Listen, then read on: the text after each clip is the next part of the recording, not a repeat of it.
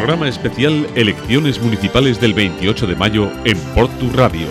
Los temas de gestión municipal que interesan a los ciudadanos, con los futuros representantes públicos municipales.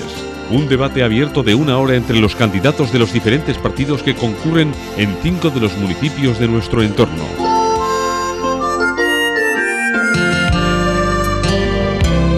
Comenzábamos el lunes y llegaremos hasta el viernes con una serie de cinco programas especiales con motivo de estas elecciones locales del 28 de mayo. Ya han pasado por estos programas los candidatos de los municipios de Trápaga y Guecho. Hoy es el turno de los candidatos de ese estado, a los que ya tenemos en este estudio, y a los que seguirán mañana, jueves, los de Santurchi, para finalizar el viernes con Portugalete. Una hora de radio dedicada al debate útil entre las diferentes sensibilidades que concurren en estos cinco municipios de nuestro entorno. Subrayar una vez más que el formato elegido para estos debates no tienen asignación de, tiempo y tampoco están acotadas las intervenciones por la representación que cada partido tiene en estos municipios. Creemos que la conversación fluida entre personas, a veces tan complicada, favorece el contraste de ideas y evita así el monocorde discurso de los proyectos y promesas de las candidaturas en los comicios. Pretendemos con esto que los oyentes de esta radio, por tu radio, conozcan mejor las propuestas de las diferentes formaciones políticas que concurren a gobernar los próximos cuatro años. Estoy seguro de que los candidatos hoy de Sestao nos van a ayudar a conseguir lo que pretendemos, que no es otra cosa que la difusión de sus propuestas para los próximos cuatro años. Y ya se, los presento. Por el PNV, Ainhoa Basabe, actual alcaldesa. Ainhoa, gracias por venir. Es que ricasco soy. Carlos eh, María García de Andoín, del Partido Socialista de Euskadi. Buenas tardes. Lo mismo, gracias por venir. Eh, H. Bildu, Javi González. Es que recasco, buenas tardes, Arrachaldeón. Bueno, estamos con el Carriquín Podemos, con Ima, con Ima Arias. Arrachaldeón, es que recasco. Y con el candidato del Partido Popular, Juan Manuel Muñoz. Juan Manuel. Arrestión, es que recasco. Bueno, pues nada, muchísimas gracias. Puedes llamar Carlos, se no falta que metas el María. Carlos María, no, no, lo dejo con Carlos. Eso ponen el carnet de identidad, pero es, habitualmente. Es Carlos, directamente. Pues mira, voy a borrar directamente aquí, este María, y a partir de ahora Carlos, Carlos, Carlos. Bueno, mm, voy a, voy a introducir un poco qué es Estado. Concejo, municipio de Sestao que cuenta con una población aproximadamente de 27.533 habitantes. Haciendo un poco de historia, recordar que en 1902 se crean los Altos Hornos de Vizcaya, que desaparecerían en julio del 96, que en el año 1915 nace la Naval, la Gran Vía se construiría en el año 1934 y en la década de los 50 la localidad adoptaría pues su fisonomía actual. En el año 78 es cuando alcanza su mayor tasa de población con 42.000 habitantes. Estado ha sido tradicionalmente un feudo socialista hasta que en el año 2003 el Partido Socialista de Euskadi perdió la alcaldía en favor del PNV. Bueno, el 20 de abril del 2021, Josu Vergara dimite su cargo, mm, deja la alcaldía en manos de Ainhoa Basabe hasta la fecha, y sin duda eh, es eh, una localidad que tiene muchas materias de debate. Pero antes de entrar en estos debates, a mí me gustaría trasladaros eh, pues algo así como una imagen personal de cada uno de los, de los candidatos, que nos contéis quiénes sois y seguramente muchos ciudadanos eh, os conocen de sobra, pero hablar un poco de uno tampoco viene mal. Empezamos por el candidato del PP, por ejemplo. Bueno, yo soy Juan Manuel Muñoz, pero me llaman todos Juanma. O sea, me conocen bastante bien en el pueblo. Llevo desde los cinco años viviendo en Sestao. Eh, vamos, mi familia ha sido hostelera en, gran parte. Luego, por la otra parte, también tengo eh, familias, eh, familiares eh, del sector público vinculados a la seguridad ciudadana. Y bueno, estoy aquí pues en representación a mis vecinos, porque verdaderamente, aunque sea el candidato del Partido Popular, los vecinos, en concreto los que me acompañan en dicha candidatura. Me gustaría más que habláramos de uno. De uno. Ya entraremos después en el contenido de candidatura. Ajá. Eh, bueno, pues aparte de, estar viviendo en Sestao desde los 5 años, yo me he criado en Sestao, gran parte. Eh, soy nacido en Baracaldo, Hospital de Cruces, como se suele decir, jolín. Eh, he estudiado en el Colegio Vista Alegre, en la calle Los Baños, y bueno, yo me casé, formé una familia, tengo una niña de 15 años, soy del barrio del Sol de toda la vida Y bueno, me preocupo verdaderamente por la situación, siempre me he preocupado de la situación eh, de la política local en el municipio de Sestao, porque verdaderamente Sestao se merece seguir hacia adelante. Vamos con Carlos. Carlos, eh, ¿cómo, ¿cómo, definirías eh, bueno, pues tu entorno? ¿Cómo te definirías tú? Háblanos un poco de ti. Bueno, pues yo vivo en Sestao desde 1988, elegí vivir en Sestao hace 35 años. Yo me crié en Zaya y, y allí es donde pues tengo mis hijos, he formado familia en Sestao. Y así desde el punto de vista de formación, pues estudié primero psicología, luego teología y luego he hecho eh, doctorado en la tesis doctoral en ciencias políticas. Y desde lo que es desde el punto de vista profesional, pues he tenido una parte dedicada al mundo de la docencia, de la gestión de la formación, concretamente en el ámbito de la sociología de la educación, doy clases en la escuela de, magisterio BAM y luego por otro lado pues también he tenido tiempos de dedicación a la política. Estuve eh, en el Ayuntamiento de Sestao en el año 2003, 2007, el año de la legislatura del Bicentenario. Y, luego, bueno, pues después estuve en Moncloa, que estuve con Teresa Fernández de la Vega y con Ramón Jauregui, ahí en el Ministerio de la Presidencia, como, como asesor. Y esa ha sido así un poco mi, mi trayectoria, eh, personal. Ima, eh, Ima Arias, del Carrequín Podemos. ¿Qué puedes decirnos de ti? Bueno, pues yo lo que puedo decir es que soy de Sestao. Eh, nací en este pueblo de hace ya 62 años. Creo que soy la decana de la mesa, si no me equivoco. Y toda mi vida se ha desarrollado ahí. He ido a la escuela pública, he ido al instituto público, eh, me he involucrado en movimientos juveniles, en el movimiento feminista, eh, participé en aquellos gloriosos años en los que eh, conseguimos abrir la primera casa de la juventud. entramos ahí un poco en tromba y nos hicimos un poco con ella y autogestionamos todo ese movimiento juvenil que estaba tan potente en aquellos años.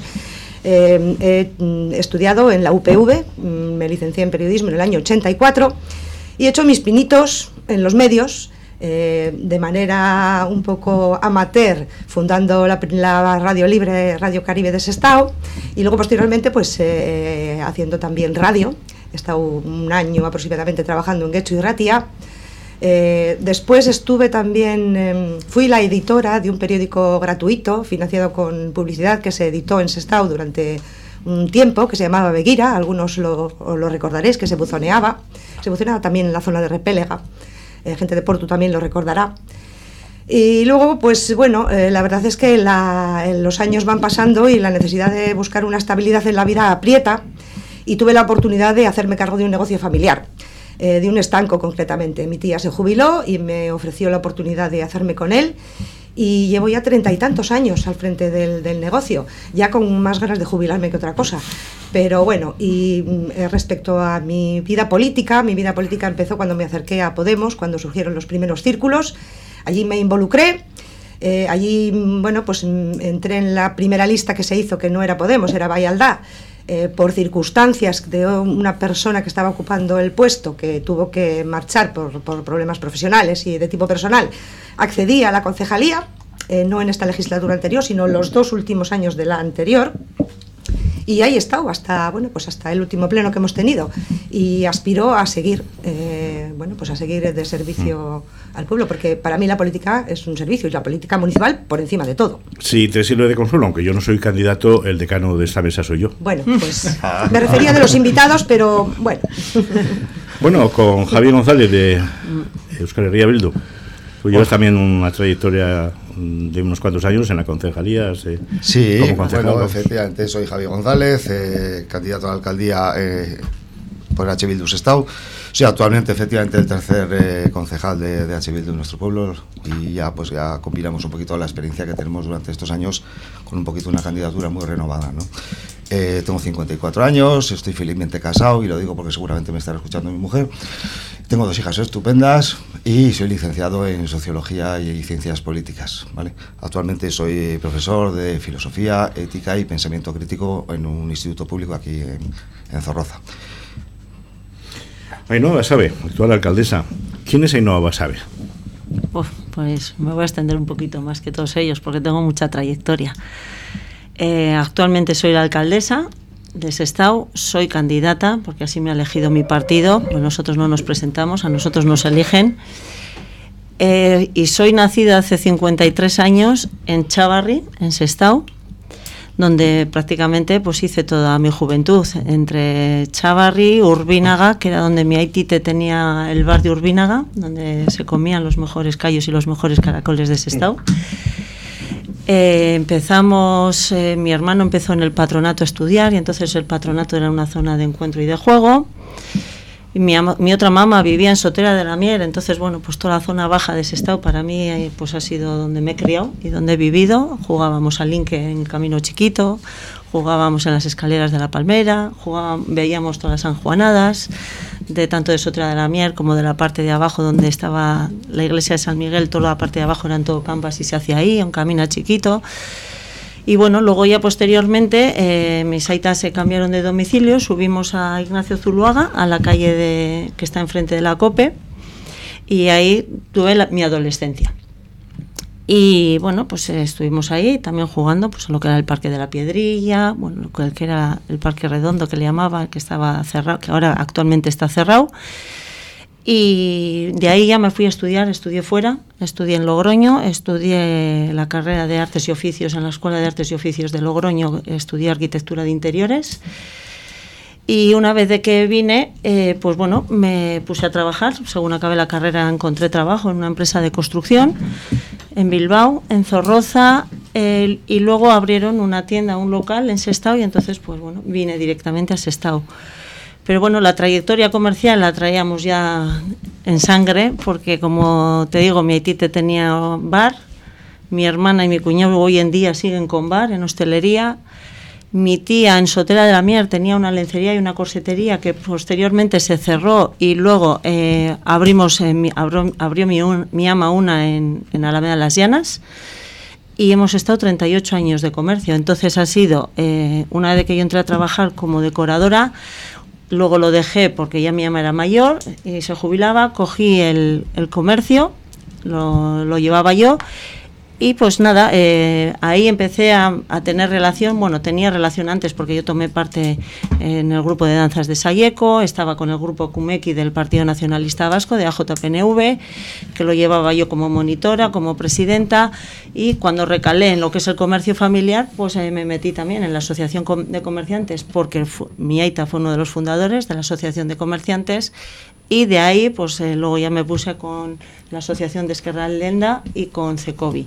Y de ahí me llamaron eh, para formar parte del Partido Nacionalista Vasco en las listas en el 2011, entrar en el mismo equipo que Josu, lo revalidó la afiliación del partido y empecé con él a trabajar desde el 2011 hasta actualmente, que hace dos años eh, pues él dimitió para ir a Diputación y asumí, porque estaba yo de primera teniente alcalde, asumí el cargo de alcaldesa yo. Y en el ayuntamiento pues he pasado por distintos departamentos. Entré como comercio, cultura eh, y urbanismo. y, anunciabas que, y recursos humanos. Ya anunciabas que iba a ser amplio. Bueno, pues eh, es que es mi trayectoria. Y lo que sí os pediría es que en las próximas intervenciones fuéramos un poquito más concretos, sobre todo para poder abordar todos los temas. Yo quiero hacer una puntualización, porque me parece muy bien que lo que has dicho, que mm, los candidatos del PNV no se presentan, que los eligen. Yo me he presentado unas primarias y me han elegido también. pues Bien, pues eh, vamos a hacer una cosa bien sencilla. Vamos a hacer un repaso de la legislatura. una legislatura que está dividida en dos. Primero eh, con Josu Basabe como alcalde y... Josu Vergara. Eh, perdón, perdón, perdón, Josu Vergara. y después con la actual alcaldesa Ainhoa Basabe. Vamos a ver, ¿cuál sería la, la evaluación de esta legislatura? Pues empiezo yo, si quieres, que soy la actual alcaldesa. El balance de la legislatura que hacemos o que hemos hecho, pues ha sido una legislatura complicada. Como bien has recalcado, no la empecé yo, la empezó yo su Vergara, esta legislatura y han sido cuatro años convulsos, no vamos a decir solo los dos de la pandemia, sino los cuatro realmente han sido convulsos, porque empezamos con los dos años de pandemia que nadie sabíamos cómo gestionar ni cómo, ni cómo entender incluso una pandemia, porque no la hemos vivido nadie. Entonces, pues era difícil de gestionar. Eh, nadie nos daba indicaciones de cómo hacer o cómo dejar de hacer, bueno, entonces íbamos actuando un poco sobre la marcha, ¿no?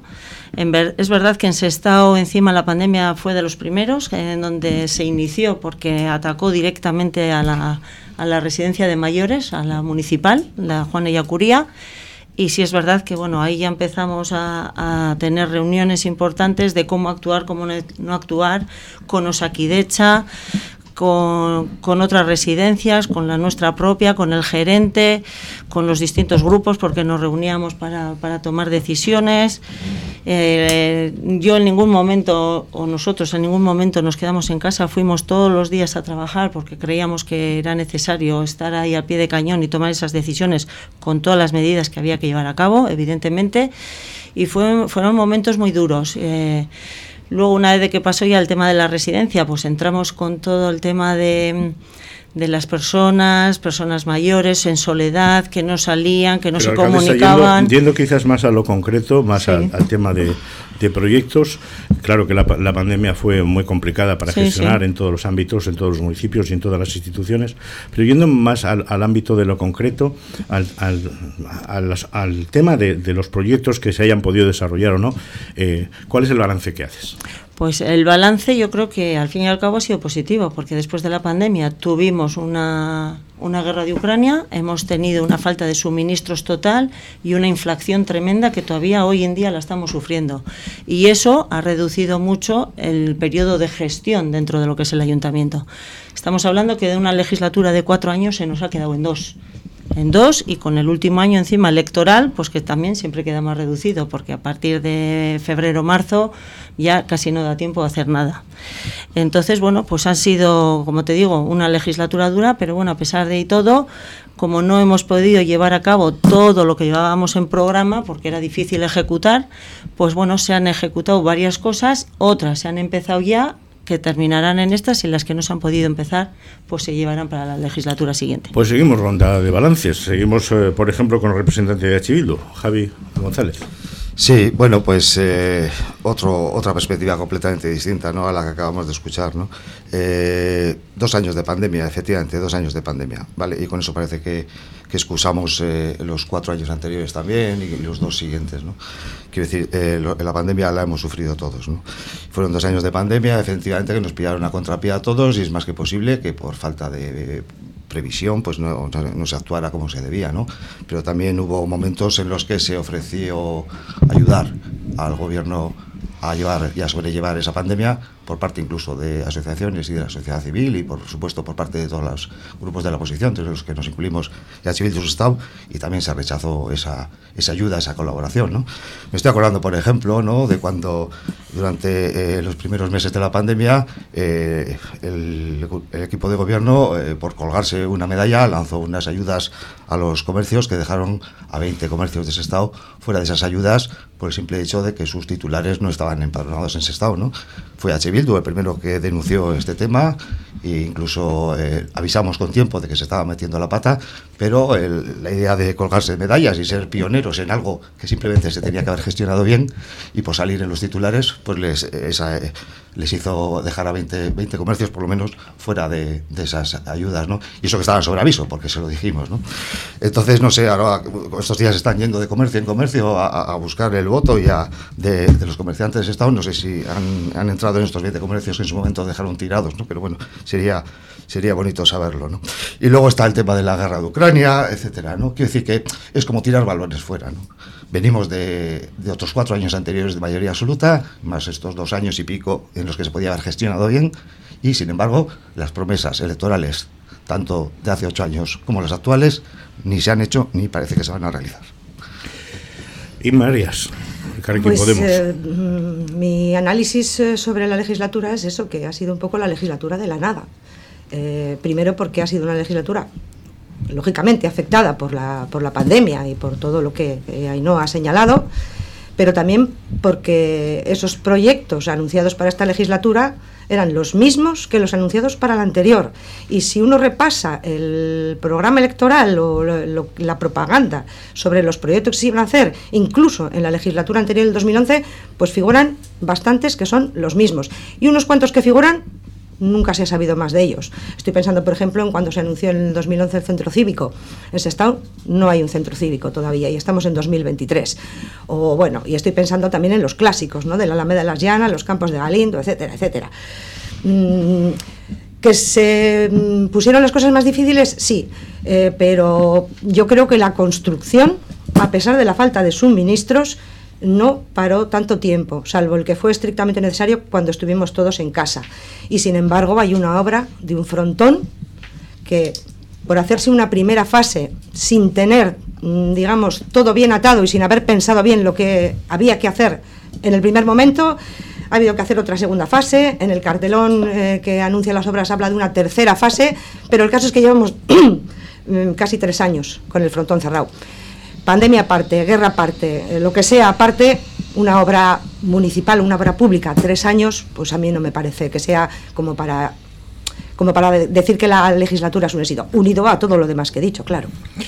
Carlos García de Endoy. Sí, eh, yo creo que, bueno, ahí hizo un informe de balance el PNV que nos buzoneó a todos los vecinos y vecinas de ese estado con 211 actuaciones y la verdad es que vas leyendo detenidamente y es un informe muy inflado en el cual aparecen a menudo pues muchas y además los proyectos más importantes son propiamente proyectos, no son propiamente eh, obra realizada, o no son propiamente actuación terminada. Cuando tú haces un balance de gestión, cuando tú haces una memoria de actividad, tienes que recoger estrictamente aquello que eh, efectivamente has hecho. ¿no?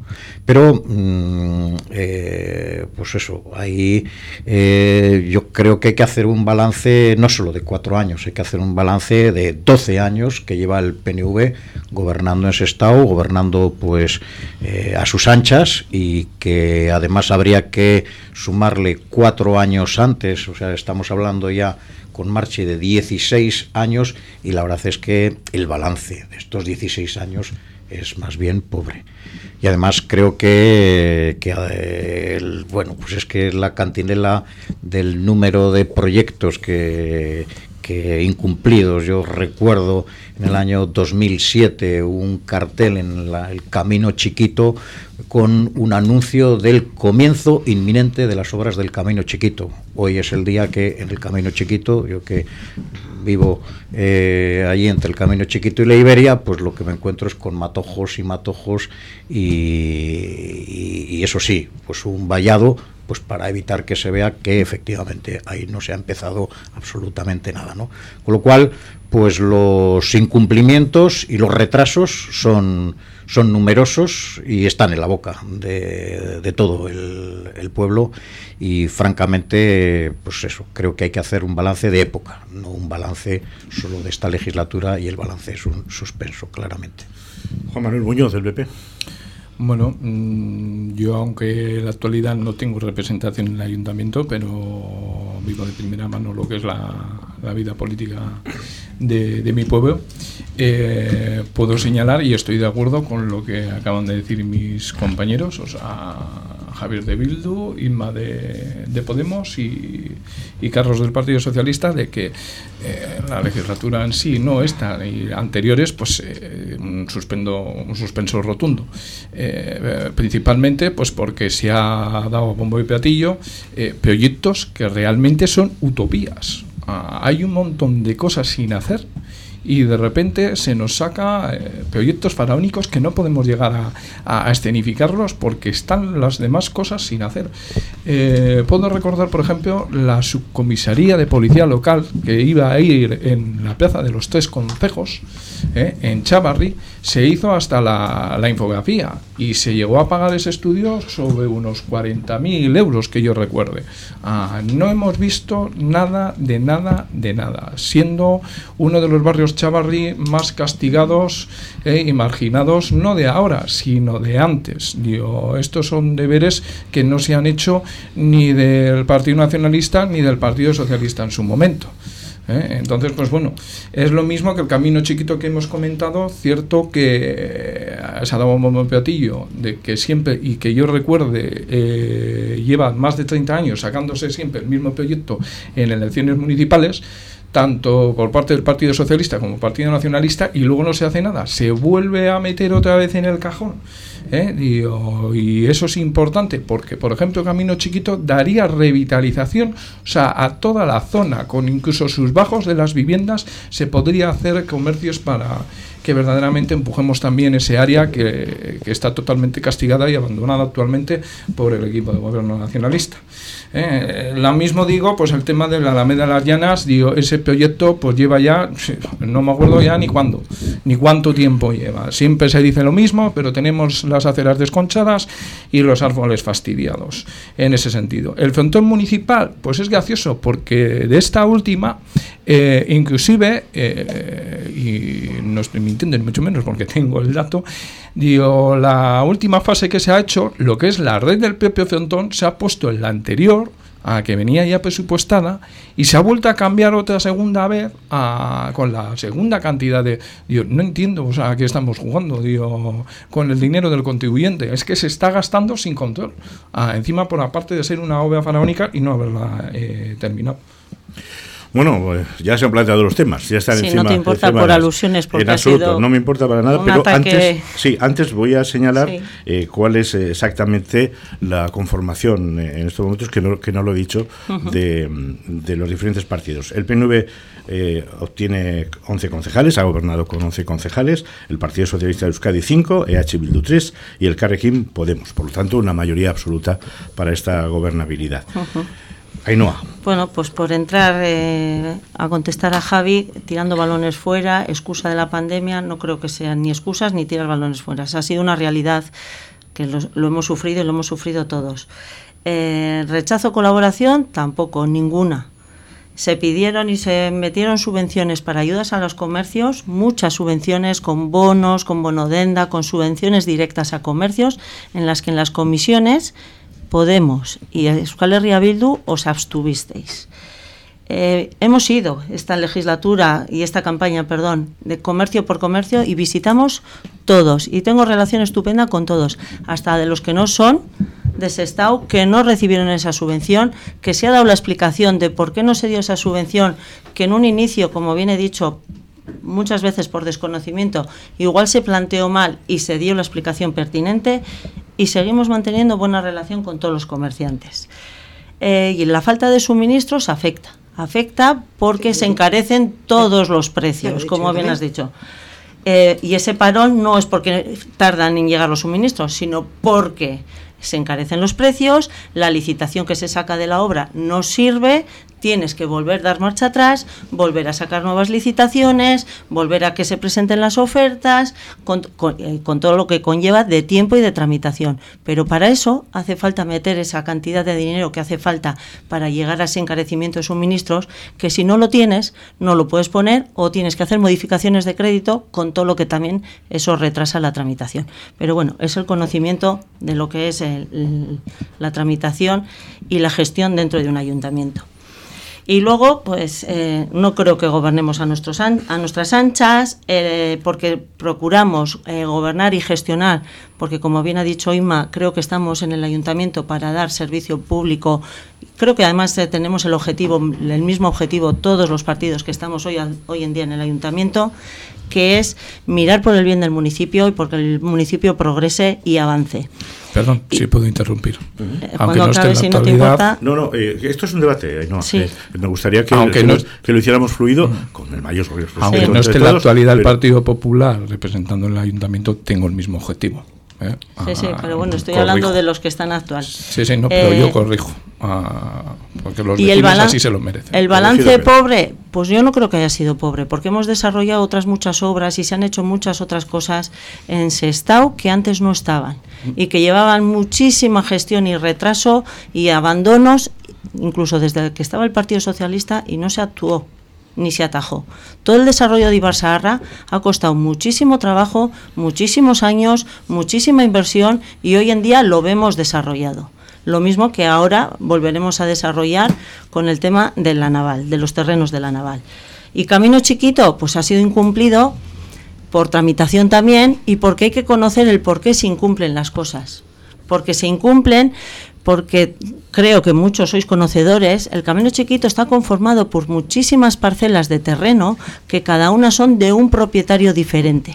No son propietarios únicos, no son municipales, hay parte municipal, hay parte de propiedad única bastante mayoritaria, pero hay muchas que son de pequeños particulares que no se encuentran ni incluso a los propietarios ni herederos. Y nos estamos retrotrayendo hasta, hasta el año y registros del año de 1890 y algo, donde se están buscando todavía propietarios de dos parcelas que quedan todavía sin depurar. Vamos a seguir con, con más aportaciones. Eh, Javi, por ejemplo. Sí, no, simplemente evidenciar un contraste, ¿no? Quiero decir, eh, frente al triunfalismo del que hacía gala en la primera intervención eh, la actual alcaldesa, pues eh, cuatro partidos de la oposición que efectivamente vemos eh, el vaso más que, más que vacío. ¿no? No se puede decir que, el balance de, estos de tantos años de gestión y de mayoría absoluta haya sido positivo y que los cuatro partidos de la oposición, que por supuesto estamos todos aquí para mejorar las condiciones de vida de los vecinos y vecinas y para hacer un más amable, ¿no? Por supuesto, en eso siempre hemos estado. No se puede decir que el balance ha sido positivo cuando cuatro partidos de la oposición, al unísono, somos, eh, somos capaces de, desmontar todo ese triunfalismo, quiero decir, ¿no? Y no es una cosa que diga Oscar Larrea Bildu ni que diga eh, los partidos que estamos aquí en la oposición, es algo que se percibe en la calle, ¿no? Y que yo creo que va a tener reflejo y traslado, evidentemente, el próximo 28 de mayo, ¿no?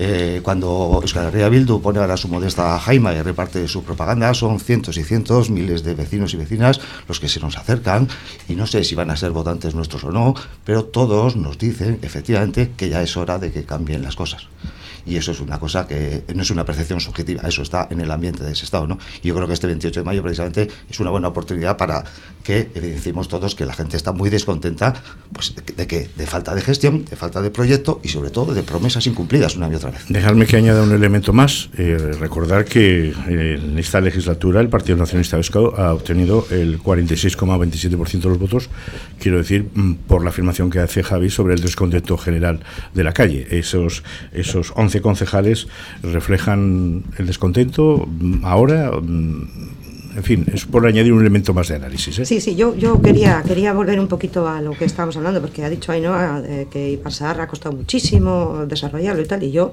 eh, no tengo por qué dudar de su palabra, de que haya costado mucho.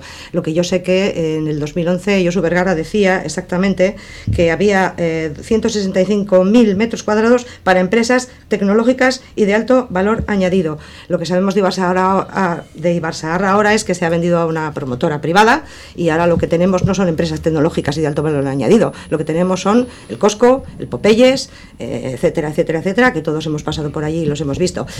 Entonces, bueno, pues... Eh,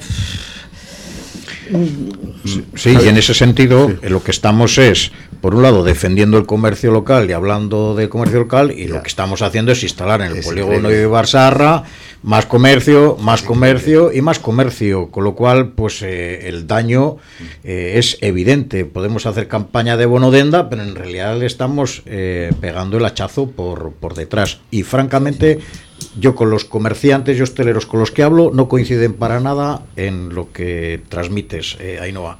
Lo que dicen es que ahí hubo un trato discriminatorio, que hubo un trato no equitativo respecto al conjunto comerciales. Es más, muchos se han dado de baja, de tal manera que la propia asociación de comerciantes está en una situación de crisis precisamente porque eh, hoy como mucho llegan a 70 los comercios que están asociados cuando hay 400 potenciales asociables a la Asociación de Comerciantes, con lo cual creo que eh, no, no se corresponde la realidad ni de la ciudadanía ni de los propios comercios con esa visión que das así tan idílica. Y lo peor de todo es que se lo advertimos, pero eh, optaron por colgarse la medalla, por ser los mm. pioneros. Esas son palabras textuales del actual concejal de comercio. Que además se podría haber eh, enmetado muy fácilmente, saca otra línea de subvenciones dirigidas a gente que se ha quedado sin ellas, pero es que eso tampoco lo quisieron hacer. Tampoco. exactamente, o sea, referente al comercio, yo como secretario de Comercio del Partido Popular en Vizcaya se me transmitió directamente esa queja por propia eh, Asociación de Comerciantes y el resto de comerciantes que estuve hablando yo personalmente con ellos. Ah, totalmente nefasto porque se les ofreció ciertas cosas que luego no se cumplió por parte del ayuntamiento.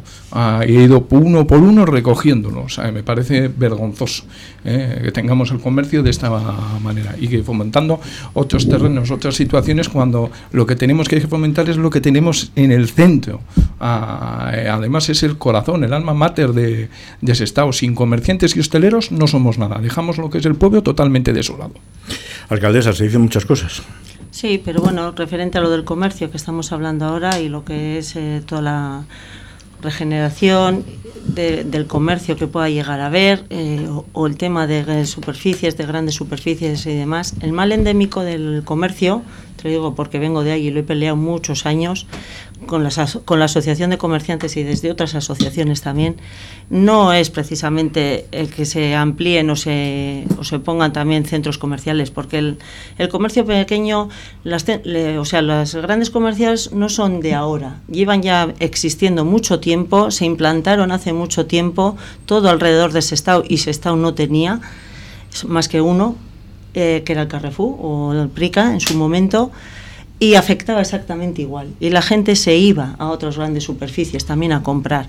Pero eso no afecta solamente al, al, pequeño comercio. El pequeño ha sabido coexistir con la grande superficie, ha aprendido a, coexistir con ella porque se ha especializado mucho más, porque son, eh, eran comercios de muchos años en Sestao eh, y el mal endémico ese que tenemos ahora no es en Sestao, sino que es en todos los sitios y en todos los municipios.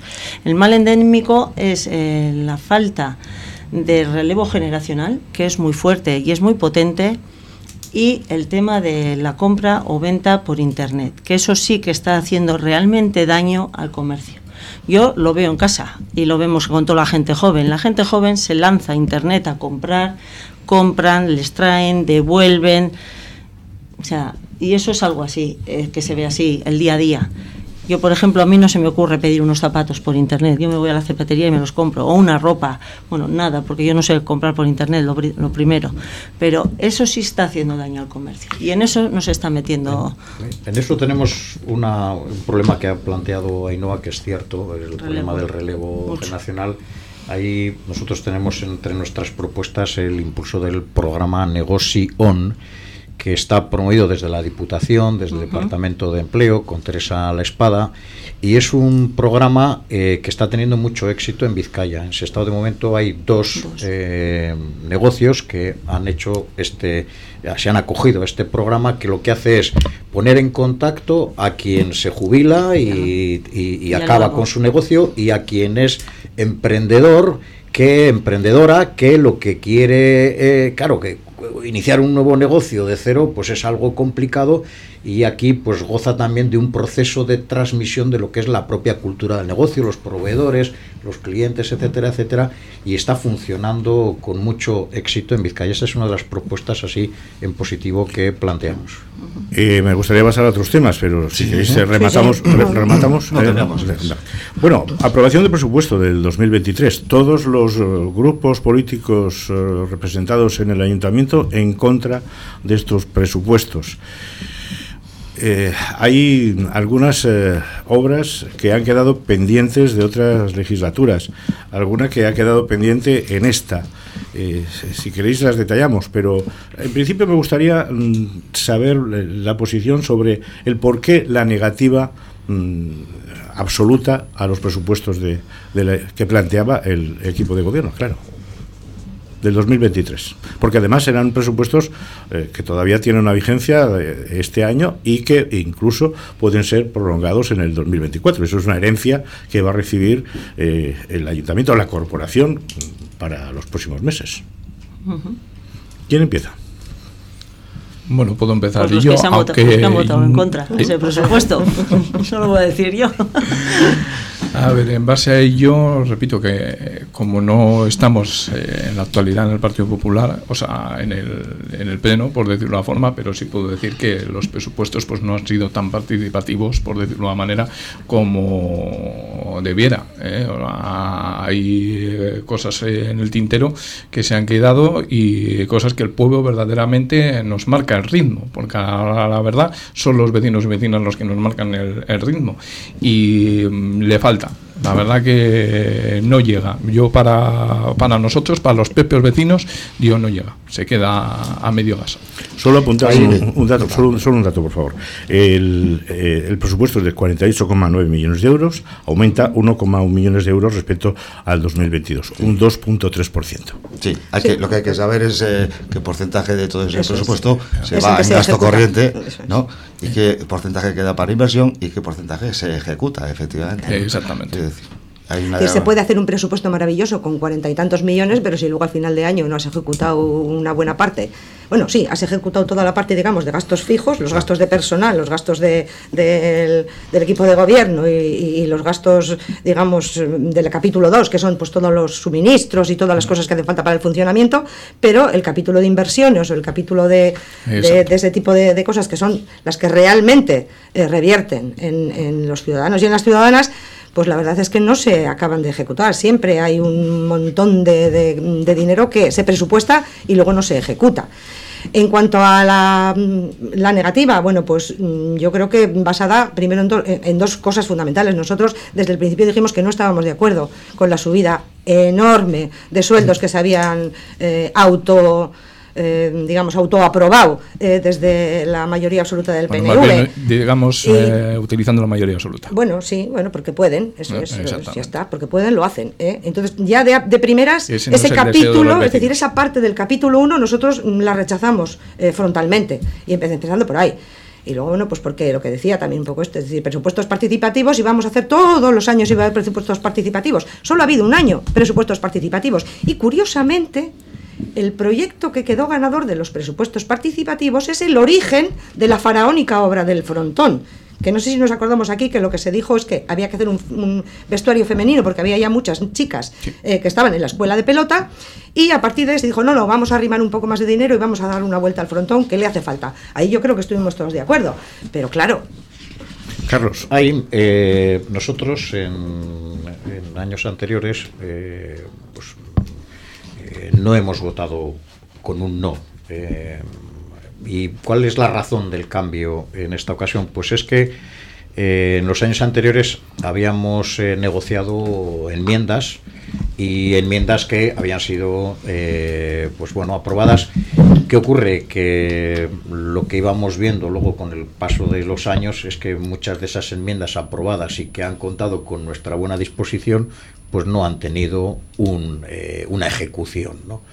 Por ejemplo, eh, relativa a una cubierta de la piscina exterior eh, en el Polideportivo de la Benedicta, en el que hacer una, una cubierta retráctil para facilitar que también esa piscina pueda ser utilizada en invierno. Es que esa enmienda no por se los aceptó. clubes deportivos. No se aceptó esa enmienda. Se rechazó precisamente por inejecutable. Se aceptó, se aceptó el estudio, en, la, en el presupuesto anterior se aceptó el estudio y lo que ocurre es que hubo un estudio eh, de la cuenta de la vieja hecho por algún concejal en lugar de ser un estudio técnico serio.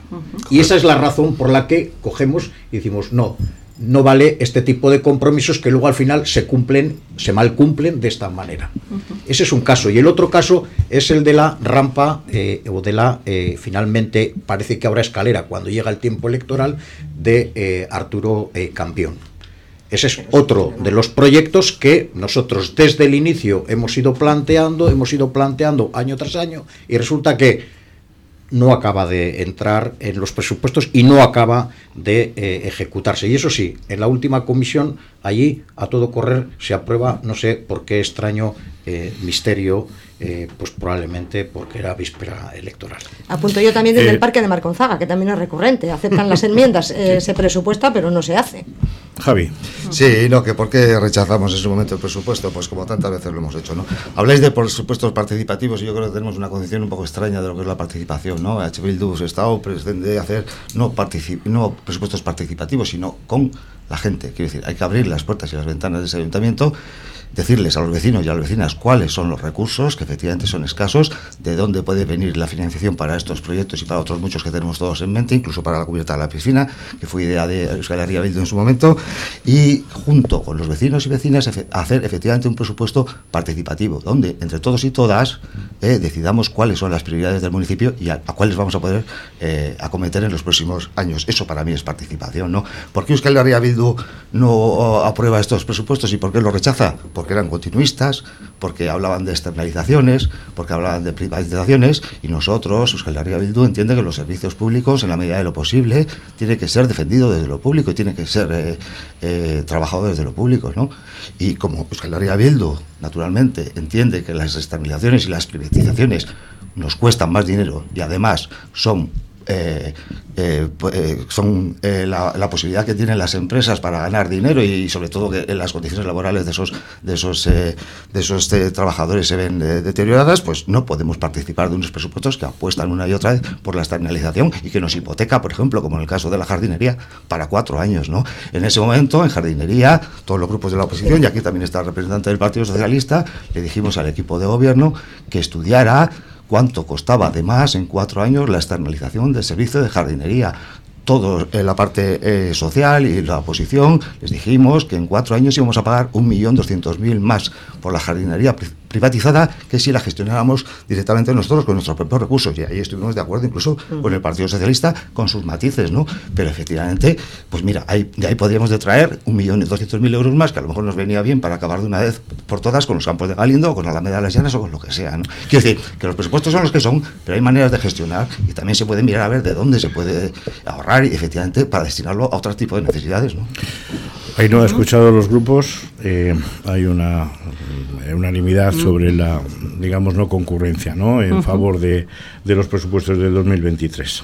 Pues eh, yo explicar un poquito los presupuestos del 2023. Como bien has dicho o, han comentado también, los presupuestos eh, se, se conforman, vamos a decir, con lo que es el gasto corriente con los ingresos corrientes, los gastos corrientes y luego además con mm, tema de inversiones.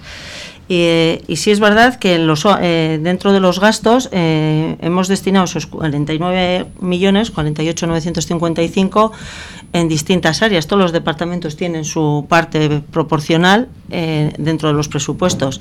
Obras y servicios con medio ambiente ronda 10 millones 700, acción social y personas mayores son 8 millones los que se destinan del presupuesto, seguridad ciudadana 5 millones 594, deportes 5 millones 26, educación 4 millones, estructura municipal que es el funcionariado son 4 millones 711 mil eh, urbanismo, vivienda y industria 3.300.000, empleo y promoción 1.900.000, cultura y fiestas 1.500.000, hacienda y patrimonio 1.400.000, bueno, y así con eh, juventud, turismo, igualdad, euskera hasta los 48.955.000. Pero ahí está también que hay que llevar a cabo todo el tema de las personas, ¿no? La residencia municipal, solamente la residencia municipal al Ayuntamiento de Estado le cuesta 3.300.000 euros. En tema de planes de empleo, que son personas, nos estamos destinando más de un millón cien, solamente para este presupuesto del 2023. ¿eh?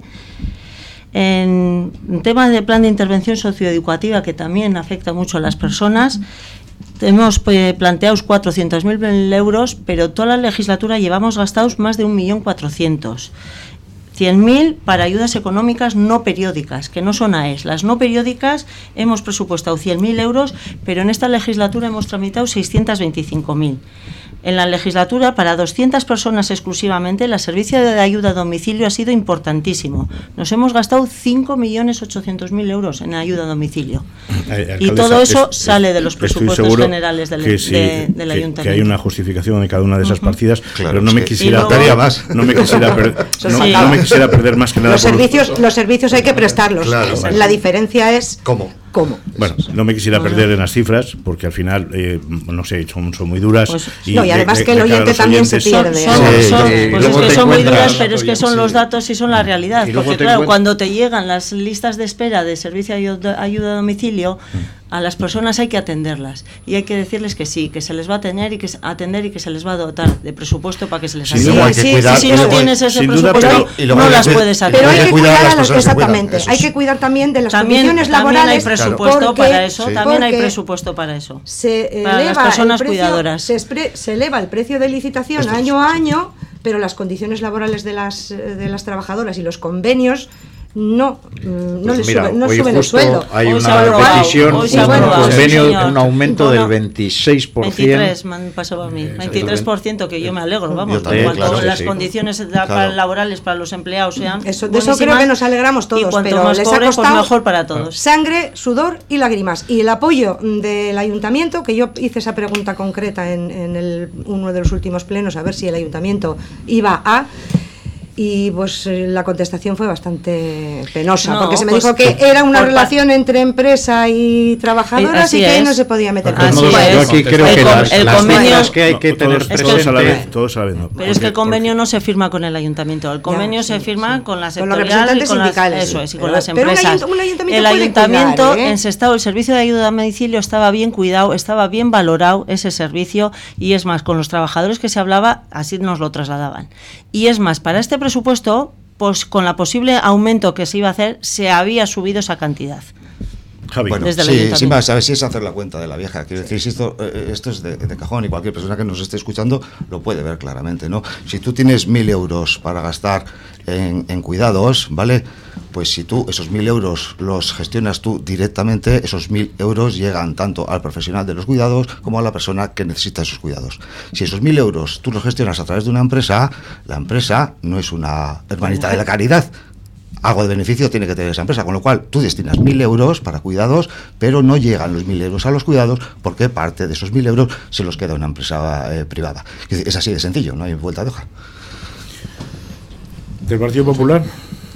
Pues el Partido Popular coincide con el resto de sus compañeros también. También es una cosa que, como decimos aquí, que todo o sea, llega todo para todo. Yo puedo especificar que las ayudas sociales, por, decirlo de alguna manera, a nivel general, no llega para todo el mundo. ¿eh?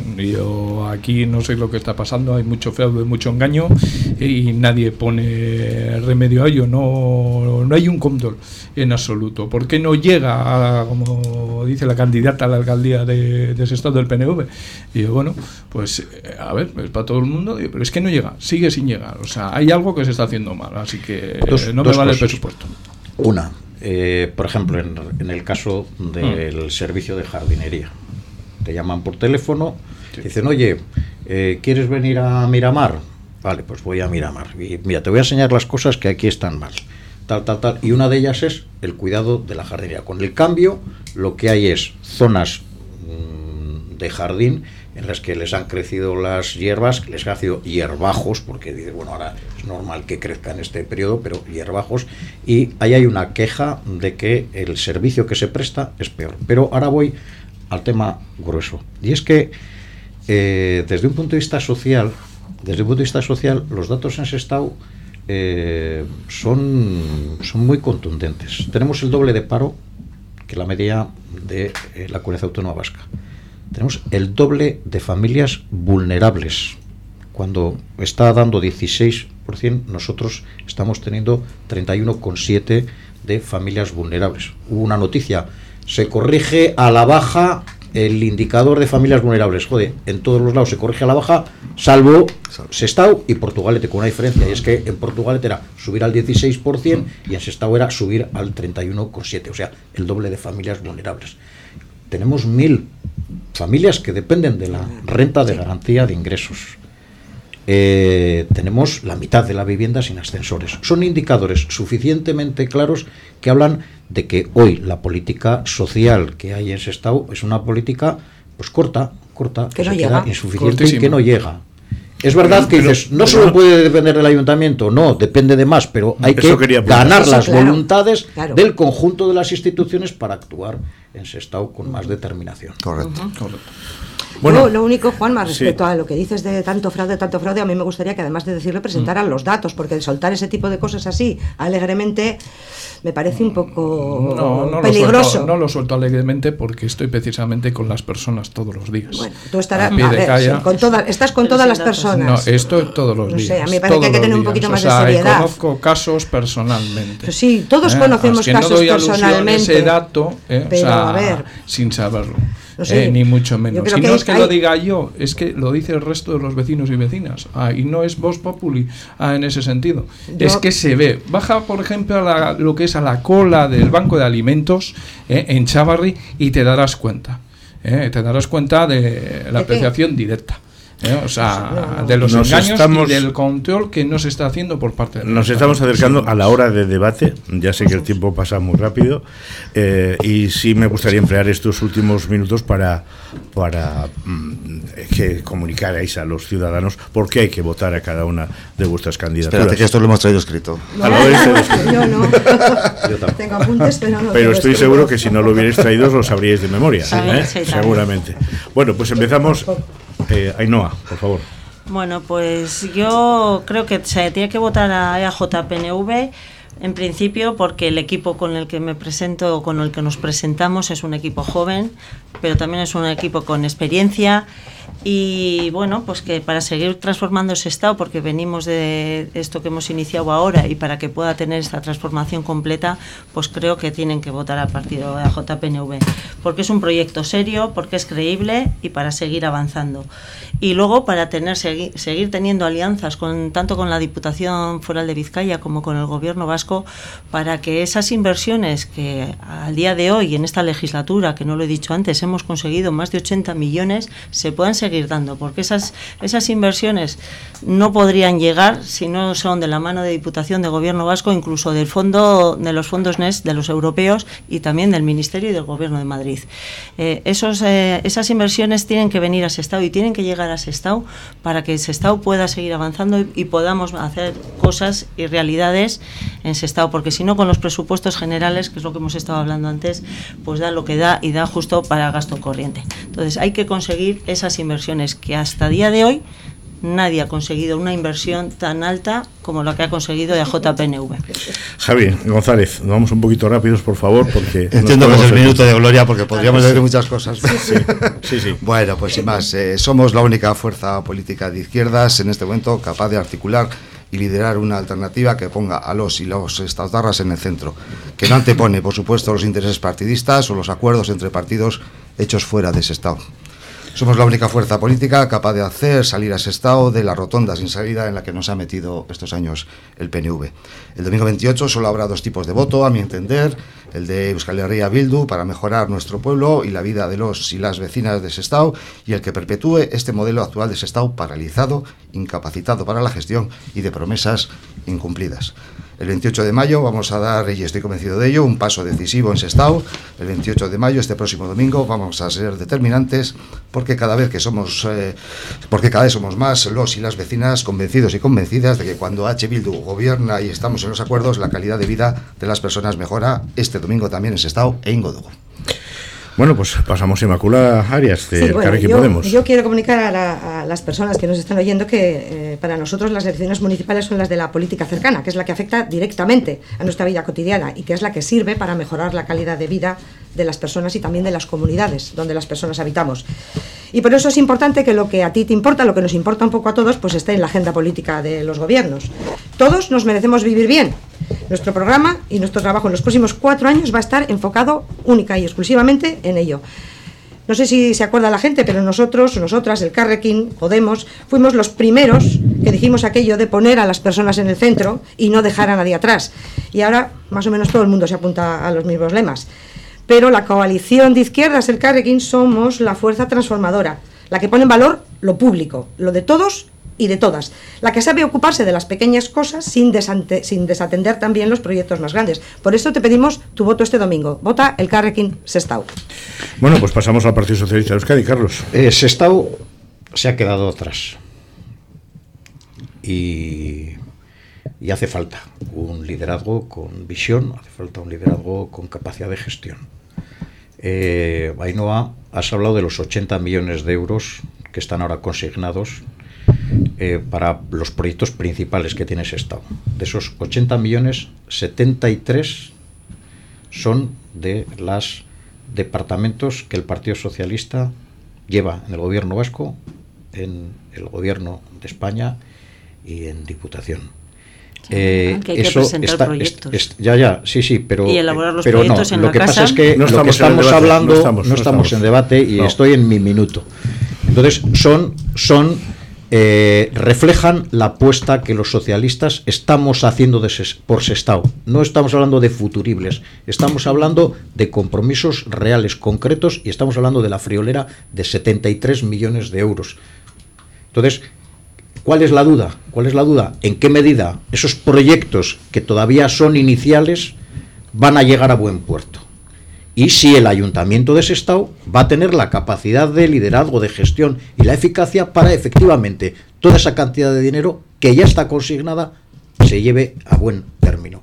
Y aquí es donde pues el Partido Socialista nos ofrecemos, el Partido Socialista de Sestao, para hacer este servicio de liderazgo y de esa transformación de un Sestao que necesita definitivamente un despegue, que necesita definitivamente salir del agujero y del atraso con el que ahora mismo nos encontramos. Juan Manuel Muñoz, Partido Popular. Bueno, mm, decir desde aquí que votar al Partido Popular de Sestao es votar a los vecinos, porque los mismos somos los que refrendamos lo que es la candidatura. Ah, somos vecinos de los barrios que están más abandonados por este equipo de gobierno actual, EAJPNV. Cuidaremos de su seguridad, que es lo principal. Ya estamos viendo lo acontecido en la zona más castigada, que es Chavarri. Y nos importa mucho también su bolsillo, nos importa mucho a que lleguemos todos a final de mes. Para ello es importante reducirles los impuestos para que les queden algo para que lleguen al final de mes. Y las ayudas, ayudas sociales, eh, tenerlas diversificadas con todo el mundo, que llegue a todo el mundo sin excep- excepción alguna. Eh, y aquellos que la estén cobrando ah, sistemáticamente en darles empleo o sea, para que dejen las mismas y puedan ayudar al resto de, de los vecinos que quieran, eh, que puedan, o sea, que las necesiten. ¿eh? Para ello, digo, crearemos un convenio colaborador con comerciantes y hosteleros y empresarios. Los mismos también se beneficiarán de lo que es subvenciones, ayudas o rebajas fiscales. Y sin más dilación, digo, pues sin más, a, vota a vecinos, vota a Estado, vota a Partido Popular. Bueno, pues muchísimas gracias a los, a los cinco. El tiempo se ha acabado. Y suerte en los comicios a todos y que la ciudadanía decida qué es de lo que se trata. Gracias por venir. Muchas gracias. Muchas gracias, por invitarnos.